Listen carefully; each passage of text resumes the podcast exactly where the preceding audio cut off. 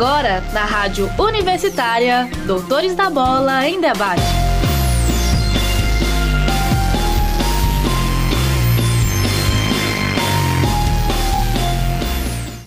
Sejam bem-vindos ao programa Doutores da Bola desta sexta-feira, dia 23 de abril de 2021. No programa de hoje, vamos conferir uma entrevista com a goiana Laís Nunes, atleta de wrestling, que estará presente nos Jogos Olímpicos de Tóquio. Além disso, teremos um bate-papo especial com o professor Guilherme Machado, doutorando em Educação Física e membro do NUPEF da Universidade Federal de Viçosa, acerca do estudo científico do futebol. Também vamos conferir todas as informações do mundo dos esportes, da Stock Car, que abre a temporada de 2021 neste final de semana em Goiânia, e é claro, do futebol goiano. A apresentação é minha, de Marcelo Augusto com as reportagens e produções de Amanda Dutra, Augusto Araújo, Marcelo Augusto, Vitor Santos, Vitor Pereira e André Raeli. Vem com a gente!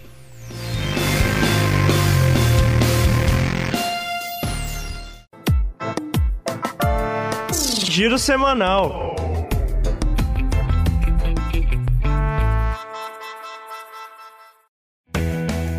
O Atlético Goianiense fez a sua estreia na Copa Sul-Americana na última terça-feira, dia 20 de abril, numa partida bem disputada, mas que acabou marcada por um empate.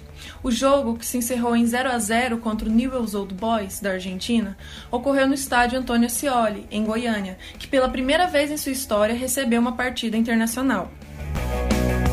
Apesar do resultado, o Dragão, que participa pela segunda vez da competição continental, soube criar boas jogadas com chances de gol, principalmente no segundo tempo, porém com muitos erros de finalização e até uma simulação de pênalti pelo atacante Robertson. O atacante, que após 10 minutos de ter entrado em campo, já havia recebido um cartão amarelo por entrar antes da autorização do árbitro, o que lhe acarretou posteriormente na expulsão pelo segundo cartão. A escalação do Atlético, comandado pelo técnico Jorginho, contou com o goleiro Fernando Miguel, Dudu, Éder, Natan e Natanael na defesa, o meio-campo com Marlon Freitas, João Paulo e William Maranhão, no ataque Janderson, Zé Roberto, que foi substituído por Robertson, e Danilo Gomes, substituído por Arthur Gomes. Já o Newells, do técnico Germán Burgos, foi a campo com goleiro Aguirre, a defesa com Calcaterra, Lema, Cabral e Cachabui, substituído por Sordo, o meio-campo com Pérez, substituído por Natalim, Esforça e Negre. No ataque, Martione, que foi substituído por Gianni, Maxi Rodrigues, substituído por Giano, e Singolani, substituído por Scocco.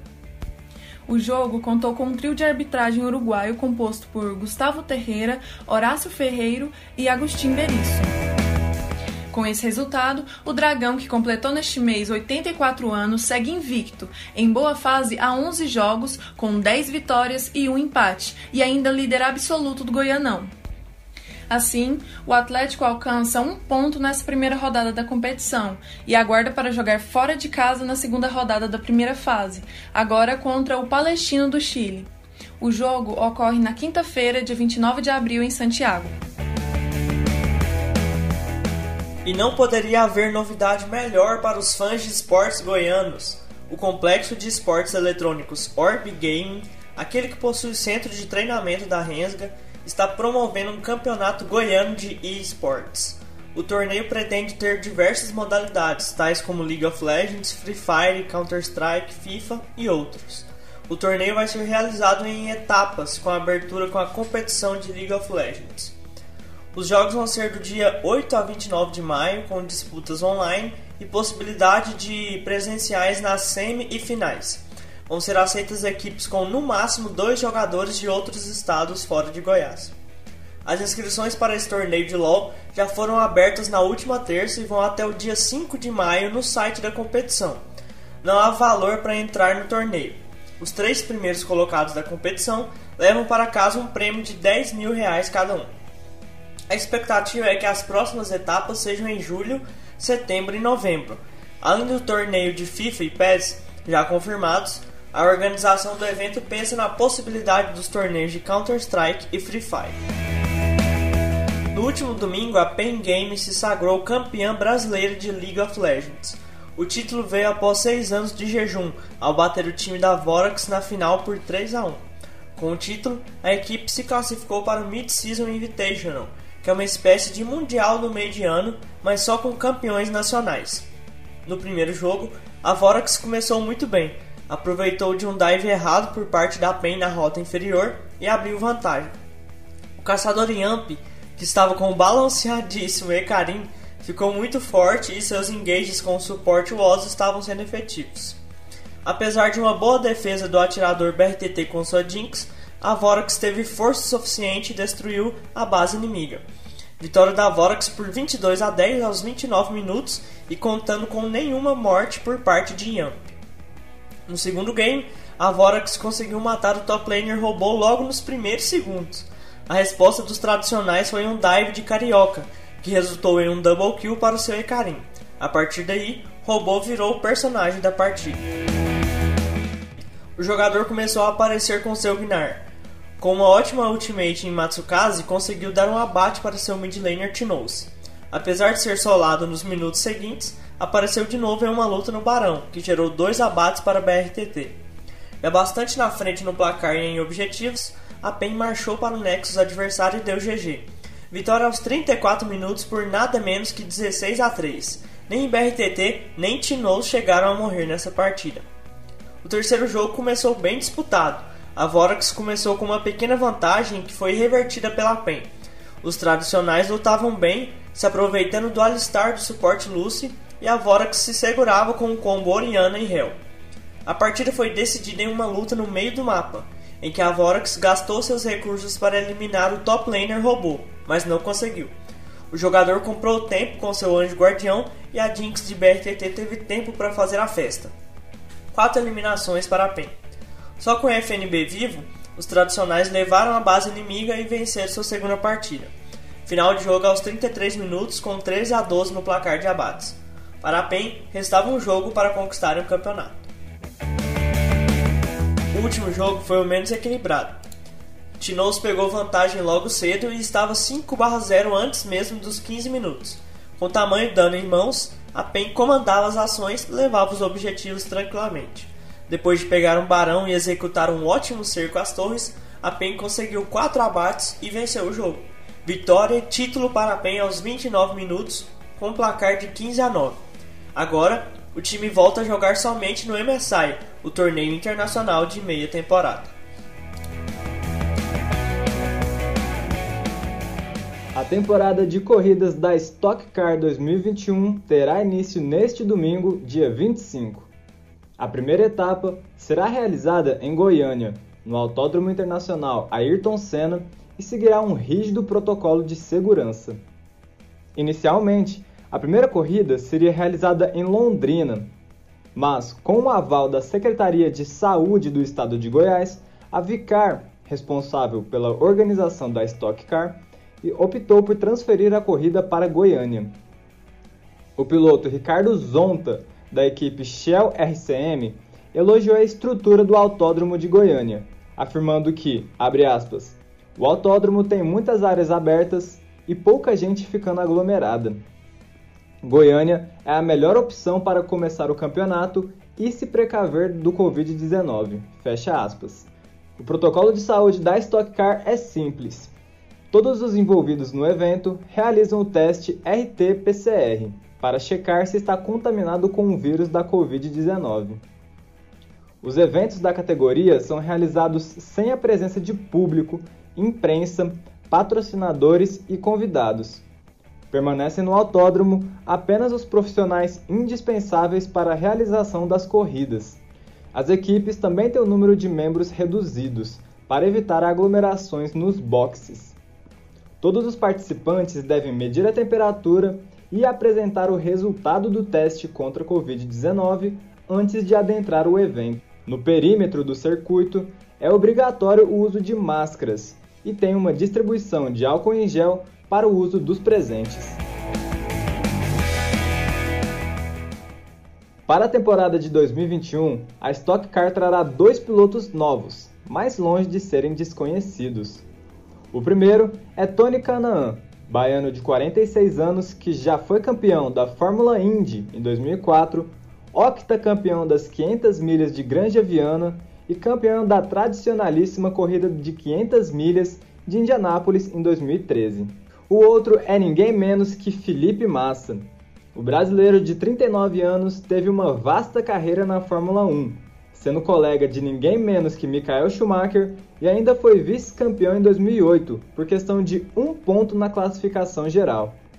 O campeão daquele ano foi um tal de Lewis Hamilton, que viria a se tornar o piloto com o maior número de vitórias e maior campeão da história da Fórmula 1.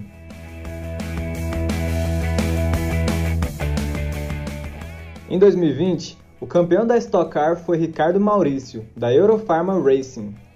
O piloto de 42 anos conquistou pela terceira vez o título da categoria.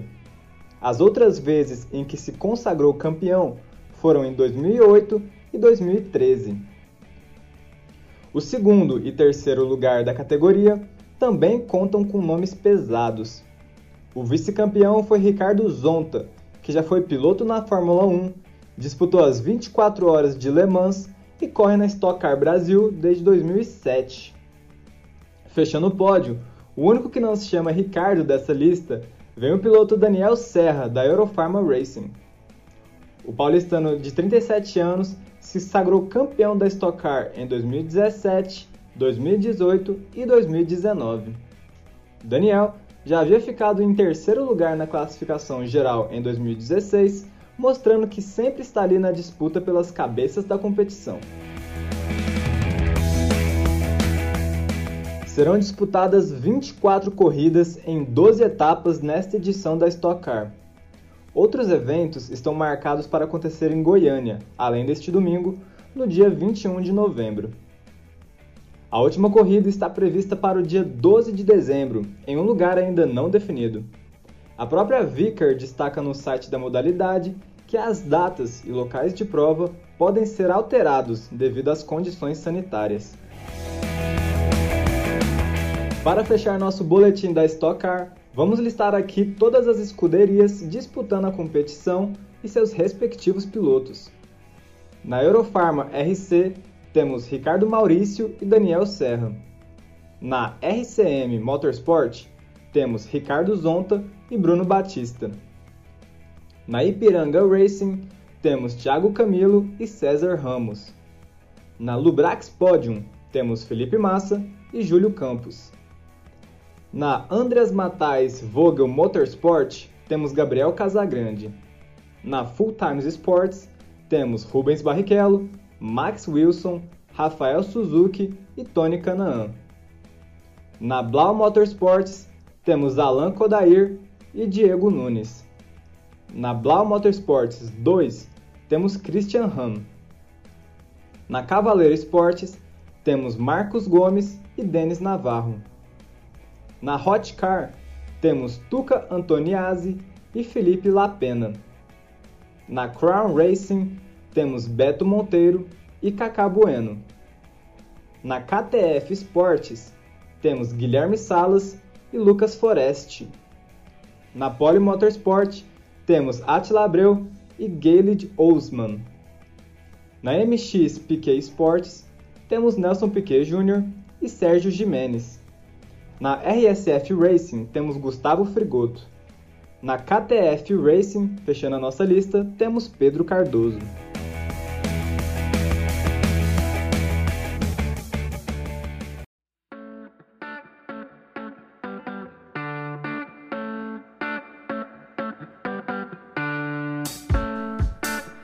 Quadro Prorrogação de hoje, teremos uma entrevista com a atleta goiana de wrestling Laís Nunes, que atualmente tem se preparado para as Olimpíadas de Tóquio 2021.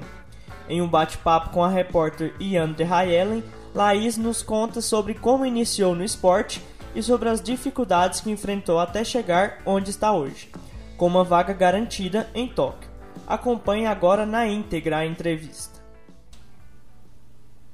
Boa tarde, ouvinte. Boa tarde, Laís. Primeiramente, eu queria agradecer pela disponibilidade em falar com a gente e começar com a seguinte pergunta: Como você conheceu o wrestling? Teve alguma influência para você começar no esporte? Bom, é, eu conheci wrestling é, quando eu tinha de 12 para 13 anos. Eu nasci no interior de Goiás, né? Sou de Barro Alto. E eu acredito assim que na verdade realmente é um propósito de Deus na minha vida, né, ter encontrado com o esporte, porque assim, se o wrestling não é tão conhecido hoje, você imagina isso há 16 anos atrás, basicamente, né? E foi através de um projeto social. Bom, a cidade não tinha muito esporte, não tinha muita perspectiva, né, por ser uma cidade pequena. Até que o meu primeiro professor passou na escola falando de um possível projeto social de judô. Então, no início seria o judô.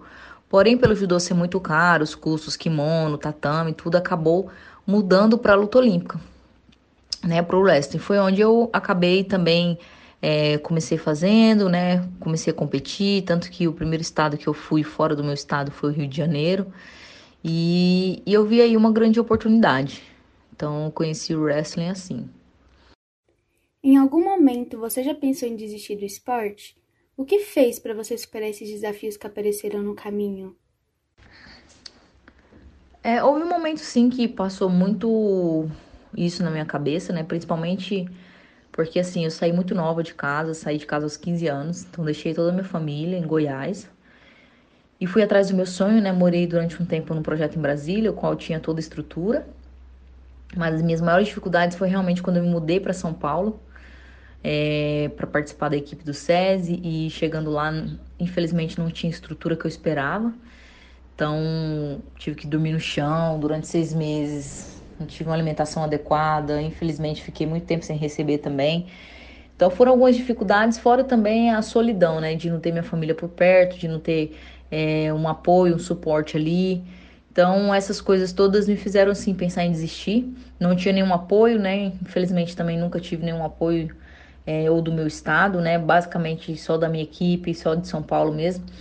Então, essas dificuldades que a gente passa como atleta, né? De às vezes né, não ter lugar para dormir, às vezes não comer bem, às vezes é, faz a gente pensar em desistir, né? Mas graças a Deus eu superei tudo isso. Primeiro pela graça de Deus, que sempre foi muito bom comigo, sempre colocou muitas pessoas à minha volta que me ajudavam, sabe, que me apoiavam, mesmo não sendo minha família, se tornavam minha família. E as pessoas, né, que passaram pelo meu caminho, que me ajudaram. E fora que o sonho também, o sonho sempre falou mais alto, mais alto do que as adversidades, mais alto do que os desafios. E essa esperança, essa convicção de que o amanhã seria melhor, de que a, de conquistar o sonho seria algo grande me fazia realmente continuar. Depois que você começou a praticar o wrestling, qual foi a mudança mais drástica que você percebeu na sua vida? Ah, eu sempre digo quando as pessoas me perguntam, né, que para mim assim, uma coisa que ficou marcada na minha vida foi realmente a classificação para os Jogos Olímpicos do Rio. É, foi a minha primeira participação em Olimpíada, né? Então, o que eu penso hoje muito assim foi muito marcante para mim, porque foi o momento em que eu vi é, o quanto eu tinha potencial e capacidade para coisas maiores, né? Isso me fez abrir os olhos para muitas coisas. Então, aquele momento de ter me tornado olímpica, né? De passar toda uma história assim na mente, né? De ter saído de casa tão nova, de ter ido à luta, de ter buscado meu sonho com coragem. Então, ter chegado para mim realmente foi uma das maiores vitórias da minha vida até hoje, porque no fim, eu estaria sendo a mais nova a competir uma Olimpíada, né? Aos 23, lutando uma Olimpíada em casa, possivelmente nem meus tataranetos tenham essa oportunidade. Então, para mim foi um momento assim muito glorioso, muito lindo, né? Depois de todo o trabalho, todo o esforço, ter realmente alcançado essa vaga olímpica para os Jogos do Rio é uma vaga que ficou marcada na minha vida, assim. Possivelmente pode ser porque foi a primeira, né? Mas foi especial. Apesar de você já ter participado de uma edição dos Jogos Olímpicos em 2016 lá no Rio de Janeiro, a emoção de viajar e de representar o país nas Olimpíadas de Tóquio 2021 é a mesma sensação daquele ano? Eu acho que hoje eu vejo de uma outra forma, assim, é, esse sentimento das Olimpíadas, né? Hoje eu penso não apenas, assim, do meu potencial de participar, mas o meu potencial realmente de brigar por medalha, de estar tá lutando ali com as melhores, mas também porque eu sei que eu sou também melhor então, e eu vejo quanto hoje eu estou mais madura, é, falando de tanto no esporte, né, quanto na vida. Então, é, eu sinto que a, a sensação e a emoção não é a mesma coisa. Hoje é uma emoção mais madura, mais firmada, sabe, mais pé no chão, mais focada realmente no objetivo que eu tenho, no sonho que eu tenho e com certeza mais confiante nisso, mais confiante de alcançar, de realmente conquistar e fazer história para o Brasil. Então eu diria que são emoções diferentes. Como tem sido a sua preparação durante a pandemia para as Olimpíadas de Tóquio?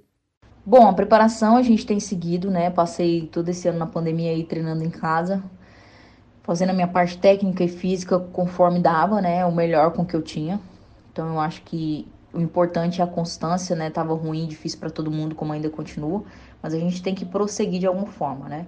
Então continuei treinando, quando voltou também agora as academias, eu continuo treinando, porém com o meu treinador, o meu sparring, né, com todos os protocolos de segurança, mas a gente continua fazendo os treinos físicos, técnicos, até porque também esse ano já voltei a competir, né? Já, já fui aí para quatro competições. Então a preparação continua firme e forte, a gente não pode parar. Então a gente tenta encontrar o melhor jeito, né, mais seguro possível, para estar tá fazendo o que a gente, né, para estar tá se preparando aí para os Jogos Olímpicos de Tóquio e ao mesmo tempo nos protegendo, né, protegendo uns aos outros, mas continua firme e forte a minha preparação. Laís, e na sua opinião, quanto você evoluiu dos Jogos do Rio até hoje visando Tóquio? Bom, eu acredito que eu evoluí em todos os níveis possíveis do Rio para cá, né? Tanto mental quanto técnico, fisicamente também eu vejo que eu melhorei bastante. Então acho que foram evoluções, é, evoluções bastante significativas para eu ser estar, né, como estou hoje, né? Que eu acho na minha melhor versão, no meu melhor momento. Então hoje eu me sinto bem mais preparada, acho que muitas coisas mudou desde o Rio para cá. Eu sinto que esse foi o melhor ciclo que eu fiz, né, tanto em questão de resultado quanto em questão de treinamento, de ajuste das coisas que eu precisava evoluir. Então eu realmente sinto que é, eu estou no meu melhor momento mesmo da minha carreira, sabe? Estou pronta para esse desafio com alegria, com gratidão e com convicção mesmo, com convicção de, de medalha. Agora, para encerrar, eu gostaria que você deixasse uma mensagem aqui para os atletas dessa modalidade que sonham em participar de uma Olimpíada algum dia. Bom, eu deixaria a seguinte mensagem, né? Você que sonha em ser um grande atleta, você que sonha em iniciar no esporte, ou talvez nem queira ser um grande atleta, mas tenha vontade de iniciar no esporte, eu sempre penso assim que a gente só tem que ir, né? O caminho ele só vai ele só vai ser feito passo após passo, né? Dia após dia. Então, se você quer, se você tem um sonho, você tem, você tem que ter em mente que isso vai ser necessário ação, vai ser necessário muito trabalho duro, muita confiança, mas se você tiver essas, esses, né, esses ingredientes, se você for perseverante, se você realmente acreditar no seu sonho de todo o coração e você buscar todos os dias isso incansavelmente, você pode alcançar, né? E eu sou exemplo disso, que não importa onde você vive, não importa, não importa como você é, quem, quanto você tem, né, quem você tem, mas o que você tem por dentro, o que você sonha, o que você acredita. E se isso te move, com certeza você vai conseguir chegar, né? Se isso te realmente te é o seu sonho, é o teu objetivo, só persevera. A perseverança ela é capaz de trazer grandes resultados, seja no esporte, seja na vida, seja em tudo que a gente se propôs fazer. Então eu deixaria essa mensagem e espero que muitas das pessoas que estiverem ouvindo que realmente tenho esse desejo que cheguem e por favor, todos que conseguirem aí os seus objetivos, me mandem mensagem, eu vou ficar muito feliz de poder compartilhar aí e ouvir as histórias de vocês. Obrigado pela oportunidade de poder compartilhar um pouco da minha história, gente. E é isso aí, valeu.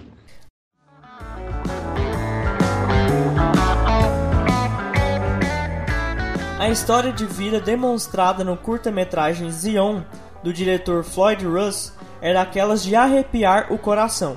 Confira a análise do repórter Vitor Pereira agora. Produzido pela Netflix, o curta-metragem Zion estreou em 2018, trazendo a história de Zion Clark, atleta de wrestling também chamada de luta olímpica. Mas antes de analisar o mini documentário, vale esclarecer como funciona a luta livre olímpica, não muito conhecida no Brasil. O wrestling é um estilo de arte marcial praticada no mundo todo e tem como objetivo imobilizar o oponente de costas no chão. Vale lembrar que não pode usar socos nem chutes, por exemplo. Somente técnicas de luta agarrada são permitidas, chamadas de grappling. Vale ressaltar que a luta olímpica se diferencia da luta greco-romana pelo fato de permitir golpes abaixo da linha da cintura. Esclarecido isso, vamos voltar à análise do curta. Zion é um nome cheio de misticismo, como o protagonista relata, pode significar uma montanha, uma espécie de forte, que é mencionado na Bíblia e usa isso como inspiração. Mas Zion também aparece na religião Rastafari, representando a Terra Prometida. E, além disso, aparece nos filmes do Matrix, sendo a última cidade povoada por seres humanos de fato. Deixando isso de lado e indo para o que interessa, Zion Clark nasceu sem as pernas, possuindo somente o tórax e os braços. Logo que nasceu, foi largado em um orfanato por sua mãe. A partir daí, passaria por sete ou oito orfanatos diferentes. Teve uma infância sem amigos e família, vivendo uma vida instável e com olhares curiosos, e muitas vezes preconceituosos também. Porém, aos 16 anos de idade, foi adotado. Zion encontrou carinho não só em casa, mas também no tatame, sendo iniciado ao wrestling antes mesmo de ser adotado. O treinador Donahue viu o potencial do garoto. Fazendo treinos personalizados, Zion foi se aperfeiçoando no wrestling, chegando inclusive na final das classificatórias para o torneio estadual. Foi o aluno de Donahue que chegou mais longe, mesmo lutando contra lutadores sem nenhum tipo de debilitação. Apesar de perder na final, Zion foi aplaudido de pé pelo público presente. Por ser um filme real, torna o momento ainda mais emocionante. A luta deu a Zion uma chance de se sentir integrado. Agora ele participa de festas, tem amigos e família. No fim, o curta-metragem não busca o vitimismo ou algo do gênero, mas nos traz a percepção de que o esporte pode influenciar a vida inteira de uma pessoa. Um boletim do repórter Vitor Pereira para a Rádio Universitária.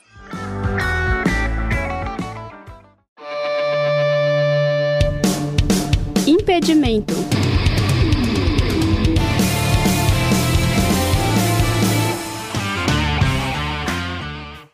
Atualmente, o futebol é cada vez mais aliado da ciência. Pensando nisso, no ano de 2010 foi fundado o Núcleo de Pesquisa e Estudos em Futebol, o NUPEF, na Universidade Federal de Viçosa, UFV.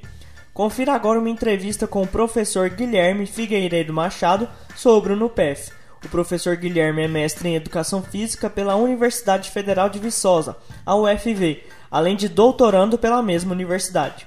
Além disso, o professor é treinador de futebol Level 1 pela Federação Inglesa de Futebol, coordenador metodológico da Escola de Futebol UFV Soccer Academy e tem experiência como treinador em equipes de base do Brasil e Estados Unidos. Boa tarde. Primeiramente, eu gostaria de agradecer a sua disponibilidade em ser essa entrevista para o Doutores da Bola. Eu sou o Vitor Santos. Professor, o senhor poderia primeiro dar uma rápida explicação sobre o que é o NUPEF para os nossos ouvintes? Bom, boa tarde, Vitor. Primeiramente, te agradecer o convite né, para estar aqui e agradecer diretamente ao professor Israel, que é o, é o coordenador do NUPEF, qual fez esse convite também para que a gente tá, para que a gente estivesse conversando aqui hoje. E bom, o NUPEF ele é o núcleo de pesquisas e estudos em futebol da Universidade Federal de Viçosa. Ele foi idealizado pelo professor Israel em 2010, quando ele chegou como professor da Universidade Federal de Viçosa, como professor de futebol. É... E desde então a gente vem realizando trabalhos, o NUPE vem realizando trabalhos de ponta é, nessa área do futebol. Inclusive, hoje tem sido considerado o, um principal ou um dos principais centros de desenvolvimento do futebol no Brasil, é, sendo que o, que o professor Israel ele, ele tem realizado consultorias para grandes instituições do futebol a nível nacional e internacional, como a CBF, né, a Confederação Brasileira de Futebol, a Comembol, e ele, inclusive, tem participado de maneira direta na construção dos cadernos metodológicos dessas duas instituições, sendo que o caderno da Comembol já está pronto, é uma primeira etapa dele, o da, da CBF ele tem sido construído e outros projetos também que tem envolvido. Então, é, basicamente, o NUPEF desde 2010 tem realizado trabalhos de ponta no futebol, né, é, com desenvolvimento de tecnologias, é, com, com processo de inovação, trabalhando com a difusão do conhecimento científico no futebol e a formação de profissionais a nível nacional e internacional. Tá? E o senhor pode falar quais foram ou são as maiores dificuldades enfrentadas pelo NUPEF? Bom, é, eu posso, acho que eu posso comentar porque eu faço parte do NUPEF desde 2010 quando eu era aluno de graduação ainda, né? Atualmente estou finalizando meu doutorado aí sob orientação do professor Israel e pude acompanhar as diferentes fases que o que o NUPEF passou. Então, num primeiro momento, as principais dificuldades foram ali de, de uma estruturação física, né? Em termos de, de conseguir espaço físico, conseguir equipamentos de ponta para realizar as pesquisas que a gente vem desenvolvendo, é, que basicamente hoje a gente tem diversos materiais que foram, foram adquiridos ao longo desses mais de 10 anos aí de, de NUPEF. Entre eles, posso citar aqui é, o sistema de Viena, que é um, é um sistema que permite avaliar diversas capacidades cognitivas aí dos atletas, é, como por exemplo atenção, concentração, visão periférica. Ele já foi utilizado em diversos projetos, tanto a nível de mestrado, doutorado de iniciação científica, mas também é, através de parcerias e consultorias com clubes de ponta do Brasil. Para além dele, nós temos o, um outro equipamento que chama-se Eye Tracking, que é um equipamento que permite é, identificar o que, que o, o jogador ele está olhando, então identificar para quais para quais estímulos do jogo ele está olhando para tomar as decisões dele. Isso também é um, é um equipamento que foi adquirido. Hoje nós temos três lá no NUPEF, o que permite realizar várias pesquisas de pontas, inclusive com, com publicações nas, nas principais revistas científicas do mundo nessa área, e permite avançar nessa área de estudo também. Além disso, nós temos um, um teste que chama-se um sistema de avaliação na realidade, é, que chama-se FUTSAT, que é o sistema de avaliação tática no futebol. Ele foi desenvolvido há mais de 10 anos já e a gente vem realizando vários trabalhos com eles, desde a concepção do NUPF em 2010, que permite esse, esse, esse sistema avaliar a forma como os jogadores eles se comportam em campo, o impacto coletivo que isso tem é, na equipe deles, em termos das movimentações, da gestão do espaço, né? essa, essa avaliação tática que é feita.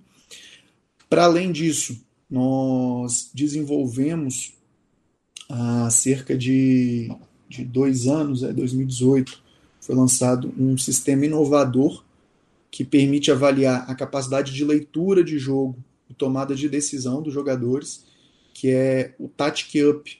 Ele é uma metodologia, basicamente é um, é um teste online que os jogadores eles fazem e a partir disso gera um relatório já automatizado com essas com os pontos fortes e as dificuldades que ele tem nesses dois aspectos da leitura de jogo e tomada de decisão. Isso vem sendo utilizado por diversos clubes de Série A do Brasil, é, seleções já utilizaram e também já está presente em, nos, nos cinco continentes. Então já tem trabalhos sendo realizados aqui na América do Sul, América do Norte, é, na África, na, na Europa, Ásia e também na, na Austrália. Inclusive, recentemente, é, a gente está desenvolvendo um, um, trabalho em parceria uma instituição australiana que tem sido utilizado o Futsat também nessa, nessa avaliação. E, para além disso, Victor, é, uma, ainda respondendo aí a, a parte das dificuldades é, que, que podem surgir aí ao longo, ao longo disso, né? talvez é a, a questão da distância da cidade de Viçosa, né? Cidade de Viçosa é uma cidade do interior de Minas Gerais, então por vezes é, é, é um pouco mais difícil de chegar lá, mas assim o, os aeroportos que tem ali próximo são quatro horas de distância, mas ainda assim nós conseguimos realizar vários eventos lá. É, um deles é um evento extremamente conceituado, que é o Soccer Experience, que reúne profissionais do futebol assim, vários profissionais extremamente qualificados, tanto do contexto nacional quanto do contexto internacional, que busca exatamente unir o que é desenvolvido na ciência e as principais práticas aí de qualidade que têm sido realizadas é, no dia a dia dos clubes. Então, é realmente uma união aí da ciência e da prática, que é o que a gente fala aí, a praxis no futebol. Né? Então, ele é um evento que já vai para a oitava edição dele, extremamente reconhecido no Brasil, é, e uma das formas que a gente encontrou de superar, por vezes, essa, essa barreira física, né, essa dificuldade de, como eu comentei com vocês, um dos propósitos do, do, do NUPEF é de capacitar profissionais para trabalhar nos mais diversos níveis do futebol. E a gente sabe que nem todas as pessoas têm condições de irem fisicamente a Viçosa. Né? Então, há cerca de, de um ano foram lançados cursos online do NUPEF, que tem ajudado muito na capacitação de profissionais, tanto no contexto brasileiro, então a gente já, já, já tivemos alunos do, de todos os estados do Brasil é, com, a, com esses cursos online, e também dos cinco continentes. Então, a gente conseguiu atingir aí é, positivamente né, vários profissionais que buscam se capacitar e buscam qualificação com uma das instituições que é uma das principais instituições de, de formação no futebol do Brasil. Tá? Professor, agora falando um pouco mais do aspecto ciência e futebol, quais aspectos do futebol mais carecem, mais carecem de um maior acompanhamento científico a fim de melhorar o desenvolvimento dos profissionais? Legal, Vitor. É muito, muito interessante sua, sua pergunta, porque é, digamos que atualmente a maioria dos profissionais que atuam no futebol são profissionais que têm uma formação na educação física. Né? Então, são educadores físicos, assim como eu, professor Israel, é, educador físico. E culturalmente, no Brasil, a gente tem uma formação é, bastante biológica, por, uma, por um desenvolvimento da área, né? E um desenvolvimento dessa, dessa área de conhecimento há várias décadas atrás. Então, isso tem muito bem consolidado no futebol. Aspectos relacionados à parte da fisiologia, do controle de carga, é, físico, né? Controle de carga físico. Então, a gente tem isso muito bem, muito bem estruturado. O que tem sido buscado desenvolver nos últimos anos, e o NUPEF é, é uma das instituições líderes nisso, não só no Brasil, mas no contexto internacional, está relacionado com a parte da cognição no futebol, que isso tem relação direta com a, a parte tática do jogo. Tá? Então, essa questão dos jogadores conseguirem ler as diferentes situações de jogo, conseguirem tomar decisões assertivas nos diferentes momentos do jogo. Isso é, é uma área que tem evoluído muito e que temos desenvolvido trabalhos aí, não só trabalhos é, que permitam desenvolver essa área, mas trabalhos que têm tem, tem dado um suporte para um contexto nacional e internacional. Um deles, como eu comentei com você, foi o desenvolvimento da, da plataforma de avaliação Tactic Up, que permite a gente ter dados objetivos e cientificamente comprovados da capacidade de leitura e tomada de decisão dos jogadores. Com base nisso, a gente consegue trabalhar isso de forma muito mais assertiva fazendo um paralelo aqui, né, fazendo uma analogia, é, muitas vezes a gente, algum, uma pessoa, a gente vai, vai iniciar um trabalho na academia, né, na academia de musculação. O que, que é solicitado no primeiro momento? É uma avaliação, não é? Então, geralmente é feita uma avaliação e a partir dessa avaliação, em função dos objetivos que, que aquele aluno tem, ou que o profissional que está trabalhando com esse aluno buscam desenvolver, é traçado uma estratégia ali. E o que nós tínhamos, de, é, o que nós não tínhamos até o momento, era essa avaliação no que se refere a esse aspecto extremamente importante do jogo, que é a capacidade dos jogadores lerem né, o jogo e tomarem decisão. Então, a gente não tinha um, um teste que fosse objetivo e que desse informações cientificamente comprovadas para dar subsídio para as comissões técnicas trabalharem. Ou seja, desde 2018, com o desenvolvimento desse teste. Essa é uma área que tem ganhado é, muita velocidade no desenvolvimento dela. Em função disso, tanto na, na área da ciência, que tem se desenvolvidos vários trabalhos nessa área para darem suporte àqueles que desenvolvem trabalho de campo, por exemplo, os treinadores, é, a comissão técnica como um todo, né, os auxiliares, que conseguem entender de forma mais objetiva e desenvolver esse aspecto do jogo nos jogadores.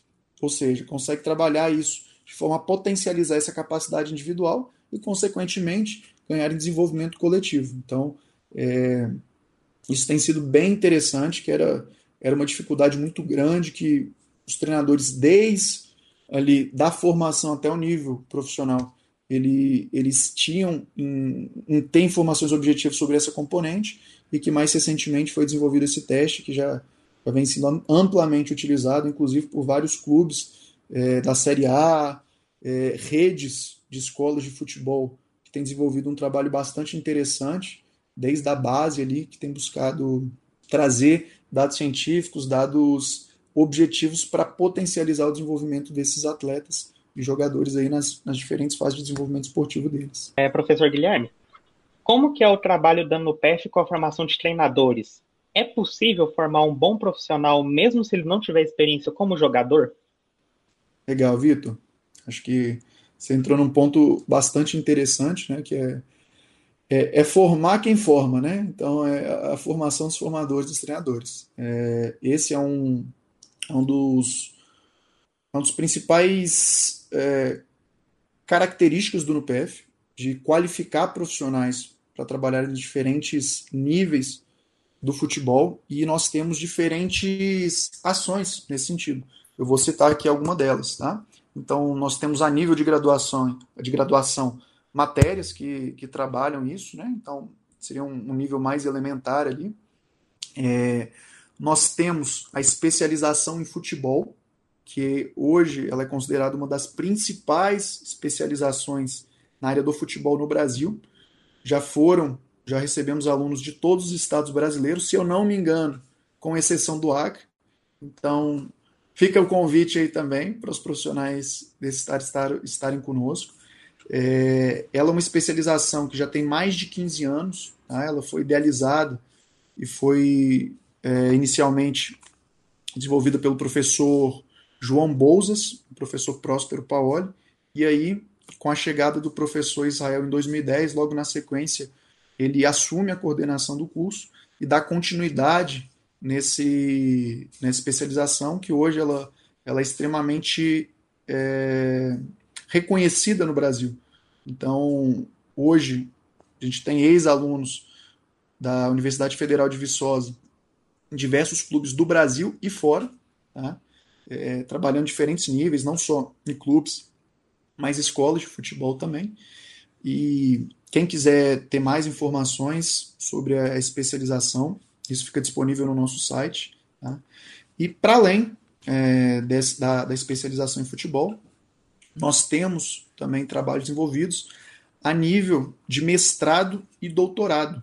Então, diversas dissertações de mestrado já foram realizadas no NUPEF e de tese de doutorado inclusive sendo premiadas a nível nacional, tanto dissertações quanto teses, tá? É, o que para a gente é motivo de muito orgulho, que mostra a qualidade do trabalho que vem sendo desenvolvido e a seriedade com que vem sendo tratado esse tema, é, para o avanço do esporte, né? principalmente no nosso contexto nacional, mas também com impacto internacional é, bastante considerável.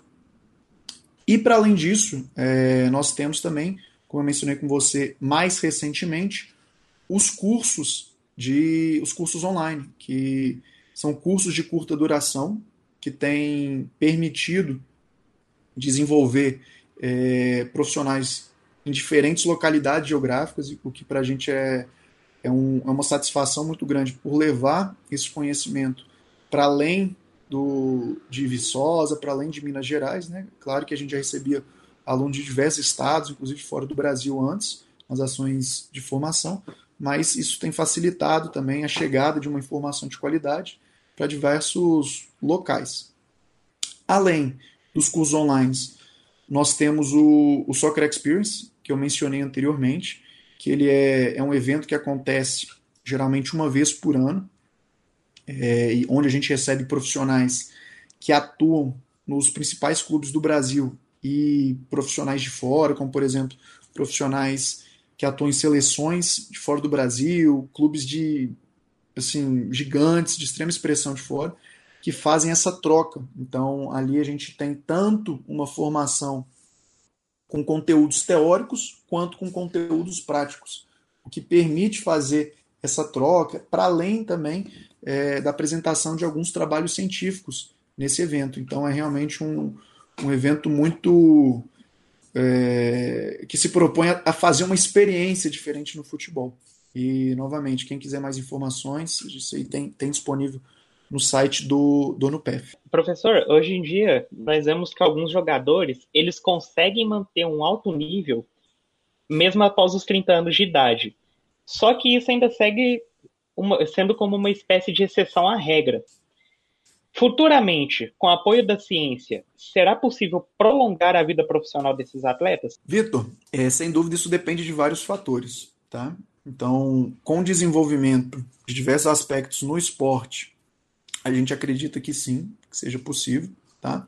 É, mas para a gente falar de uma carreira prolongada, é importante também que a gente olhe para o início da formação. E até nesse sentido gostaria de citar, nós temos um projeto que chama-se o FV Soccer Academy, que atualmente ele trabalha com crianças ali de 4 a 12 anos de idade, inclusive no final do ano passado, é, em novembro de 2020, ele foi considerado em uma premiação organizada pela FIFA como um dos sete melhores projetos de futebol do mundo, que para a gente é, é, motivo de muito orgulho. E por que, que eu estou citando isso?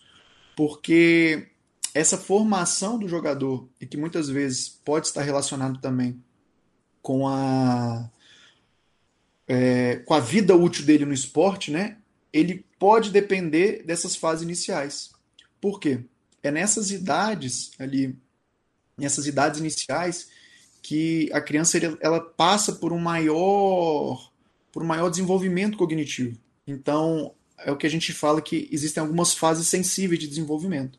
Ou seja, se nós conseguimos nessa fase inicial da formação, que passa ali muito importante ali dos 4 até os 6, 7 anos, a gente fazer uma base alicerçada de alguns pontos, a tendência do desenvolvimento dessa criança é, de conseguir se desenvolver no esporte ela é muito maior.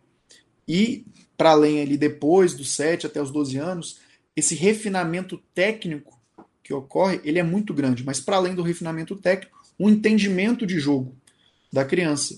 Por quê? Isso permite a gente formar, é, desde idades iniciais, jogadores que sejam mais inteligentes e criativos para o jogo.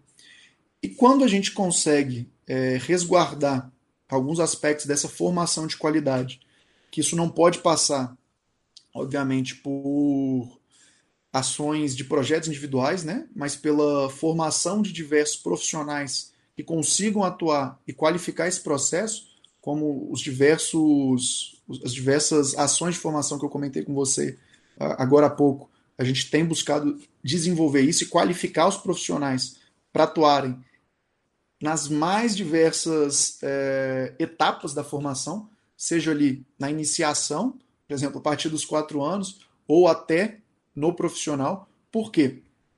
Porque é assim que a gente vai conseguir. É, uma das formas, né? Obviamente não é só essa.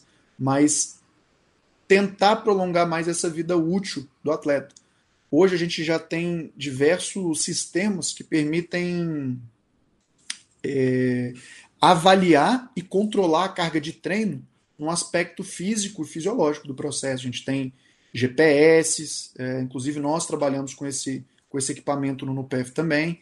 É, o, que, o que a gente percebe é, é que isso diminuiu muito, por exemplo, a, o número de lesões, uma série de atletas aí, o que facilita prolongar. Só que um outro aspecto que atualmente ainda é pouco controlado e que tem sido é uma área que tem, tem sido desenvolvido e a gente tem tem, tem liderado diversos trabalhos no NUPEF é, sobre, sobre coordenação do professor Israel, é no controle da carga cognitiva. Por quê? Hoje, o esforço cognitivo é o que está presente no jogo. Para você ter uma ideia, atualmente em um jogo de alto nível, pode citar ali um, um jogo de Copa do Mundo, Champions League, os jogadores chegam a tomar cerca de 2.500 decisões no jogo o que é uma carga cognitiva extremamente alta. Se a gente for ver o que, que o nosso corpo está acostumado a, a realizar. Isso aí, para você ter uma ideia, é, isso seria cerca de 1.600 a 1.700 decisões por hora, tá? O, o jogo. É. E o que a gente está acostumado, uma pessoa ativa que trabalha num dia normal dela, considerando que ela esteja acordada aí 16 horas, dormindo 8 horas, ela toma cerca de 6 mil decisões, o que dá cerca aí de 300 decisões por hora. Ou seja, o jogador ele está em constante sobrecarga cognitiva. E o que, que isso gera? Isso pode gerar uma fadiga cognitiva. E essa fadiga cognitiva, ela está associada com diversos aspectos do desempenho, como por exemplo, um jogador fadigado cognitivamente, é, trabalhos realizados pelo NUPEF já identificaram que isso leva ele a uma pior gestão do espaço, a realizar movimentações mais erradas. O que é que isso, o que é que isso acarreta?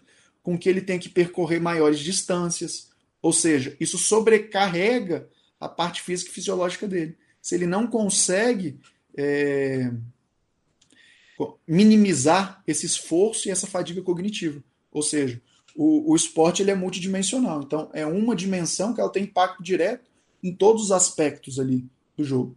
Então, é uma área que tem, sido, tem, tem desenvolvido bastante essa parte é, do controle de carga cognitivo, da, da fadiga cognitiva. Para quê?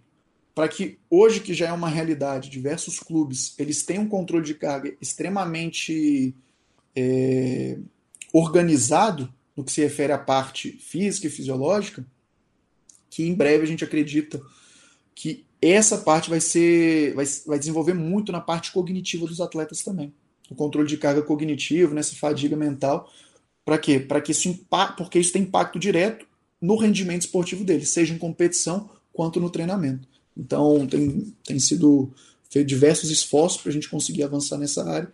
Como eu comentei, o, o NUPEF é um dos líderes atualmente é, no desenvolvimento dessa linha de pesquisa, juntamente com algumas outras instituições, principalmente no contexto internacional. Certo, muito, muito legal, muito interessante. Professor, agora o senhor poderia nos falar um pouco, falar para o nosso ouvinte um pouco sobre o livro Para um Futebol Jogado com Ideias? Legal, Vitor. É, bom, esse livro aí, ele, ele é um livro que tem contribuído muito para para os diversos profissionais que trabalham no futebol, porque ele é um livro que basicamente ele, ele organizou a literatura relacionada à parte tática do jogo. Então ele traz concepções, é, ele mostra como que pode ser realizada a aplicação de treinamentos e um aspecto extremamente importante para o processo, que é a avaliação. É, esse livro ele tem como autores o professor Israel, e com autores o professor José Guilherme e Júlio Garganta, que são dois professores referências nessa área também, é, da Universidade do Porto, e que já atuaram é, durante muito tempo na seleção portuguesa. E esse livro ele, ele foi lançado inicialmente em 2015, sendo muito bem recebido é, por diversos profissionais, inclusive profissionais é, referências do, do futebol, como, como o Tite, hoje treinador da seleção brasileira, é, o Paulo Autuori, que também é uma das referências, né?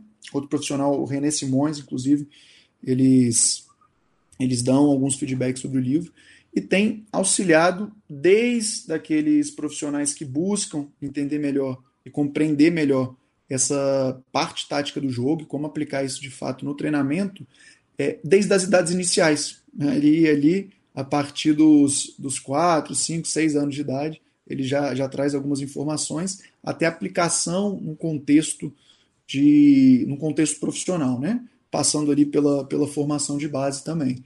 Então, é um livro que ganhou muito destaque. Atualmente, ele já está disponível em diferentes línguas. Ele já foi traduzido para o inglês, é, facilitando essa, é, o acesso a essa informação também no âmbito internacional, né? E também para outras línguas, como o polonês. Atualmente, ele está tá sendo traduzido para o espanhol, o que vai, vai facilitar é, a, a ampliação da divulgação desse tipo de conhecimento, principalmente num contexto aqui da América do Sul, que é o a gente está inserido, né? Então, é, quem tem interesse de, de entender mais sobre essa componente, realmente fica a sugestão de poderem saber um pouquinho mais sobre o livro. É, tem informações sobre ele no, no, no, site do NUPEF e, como eu comentei, foi um livro que realmente organizou a literatura acerca dessa temática e que tem ajudado muitos muitos profissionais, de fato, a, a compreenderem melhor é, essa parte do, da dimensão do jogo, né, da dimensão tática, e como que pode ser feita essa aplicação e desenvolvimento dos atletas ali na, na parte do treinamento. E, professor, já para ir caminhando aqui para o final da nossa, da nossa entrevista, quais são, quais são os objetivos para o futuro do NUPEF?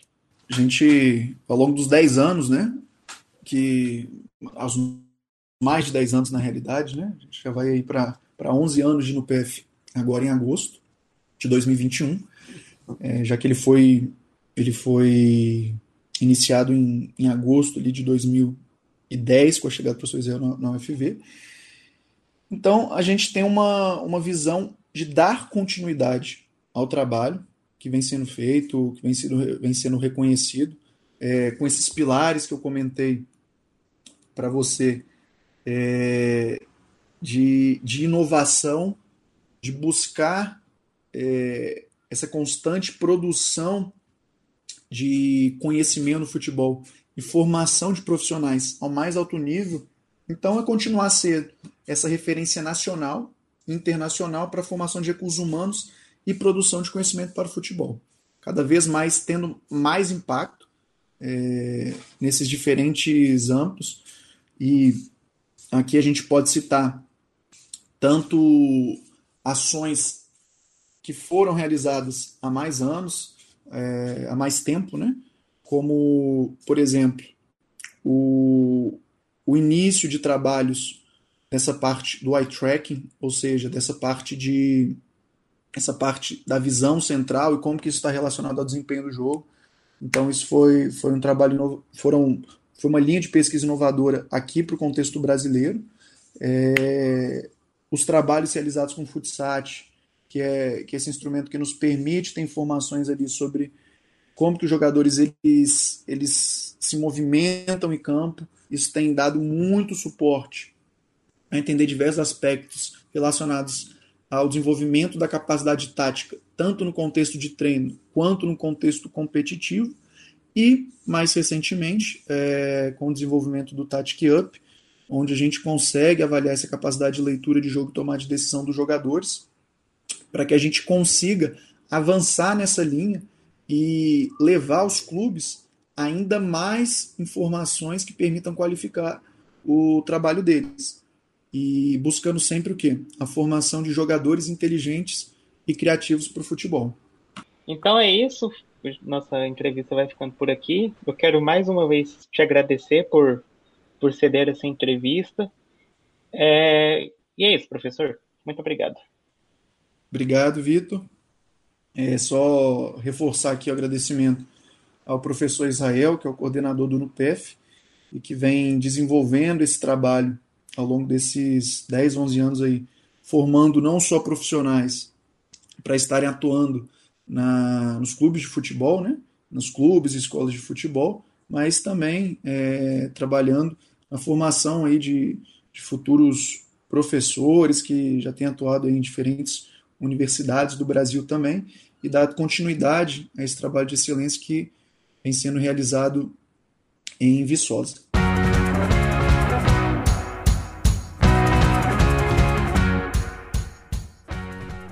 Vai ficando por aqui o Doutores da Bola desta sexta-feira, dia 23 de abril de 2021.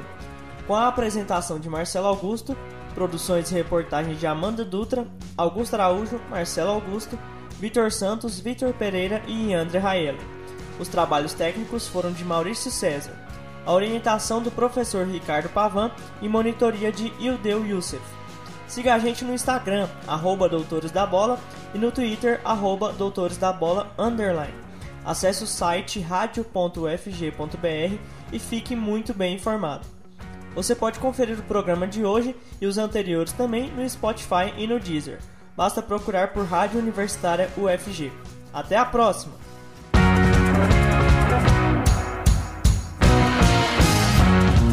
E fica por aqui o Doutores da Bola em Debate. Programa sobre esportes feito por estudantes de jornalismo da Universidade Federal de Goiás.